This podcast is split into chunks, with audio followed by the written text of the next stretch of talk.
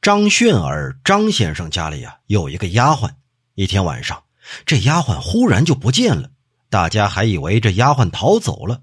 可第二天呢，这丫鬟却被人发现，她醉倒在宅子后院的柴堆下头。宅院的后面都是锁着的空房子，也不知她是从哪儿进去的。发现这丫鬟的时候啊，她头发散乱，满面灰尘，一直到中午才缓醒过来。这丫鬟醒过来说：“昨天晚上听到后院有嬉笑的声音，因为早就知道里头住着狐仙，所以她也并不害怕，隔着门缝啊就在那儿偷偷的看。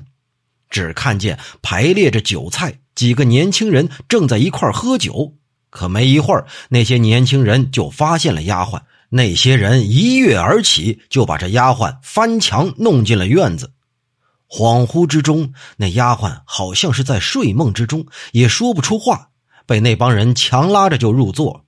这酒劲儿很大呀，那些人呢，非逼着丫鬟喝酒，所以这丫鬟就醉过去了。也不知是什么时候睡着的，也不知那群人什么时候散的。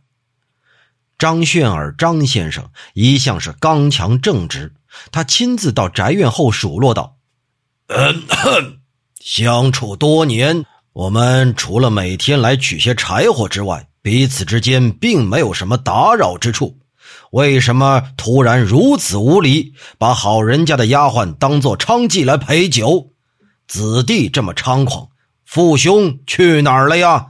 当家长的难道就不惭愧吗？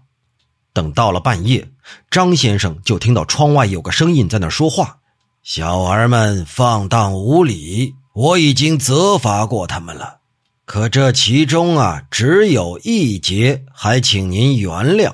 那天晚上是这个丫鬟先把手伸进了门，说着一些不正经的话讨肉吃，并不是我的儿孙们强拉进来的。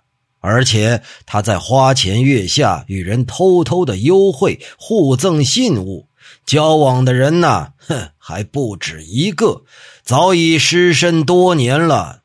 所以孩儿们才敢和他调笑，要不然你家也有长得漂亮的丫鬟，孩儿们为什么不去招惹他们呢？疏于防范之责嘛。我和先生似乎应该各负一半还请明察。张先生听罢之后就回答说：“您既然责打了你的孩子，这个丫鬟。”我也会教训的。窗外的那个声音呢，略带讽刺，冷笑着说：“呵 呵过了怀春的年龄，您呢不为他选配人家，他过分的抑郁，做出非礼之事，这罪过难道只在丫鬟身上吗？”说到这儿，张先生也是默然无语。到了第二天，张先生叫来媒婆，把年岁大的几个丫鬟呢。都嫁了出去。